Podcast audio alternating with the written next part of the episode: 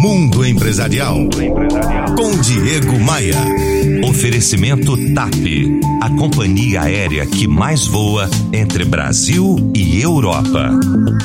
Esse ano que passou foi brutal para muita gente, mas muitos fizeram do limão uma deliciosa limonada.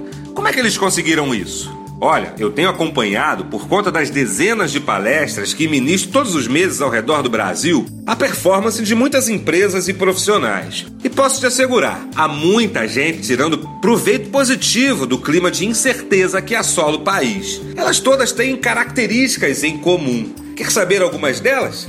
Tome nota aí.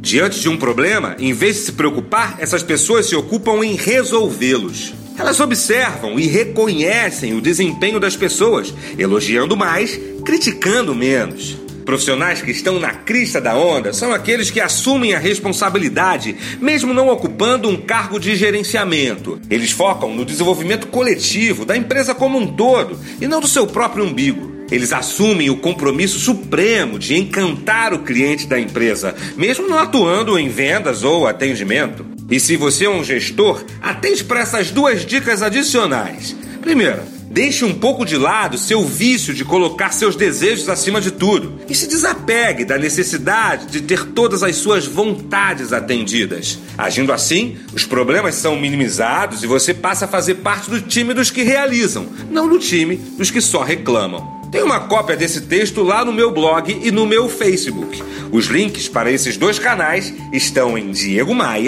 diegomaia.com.br.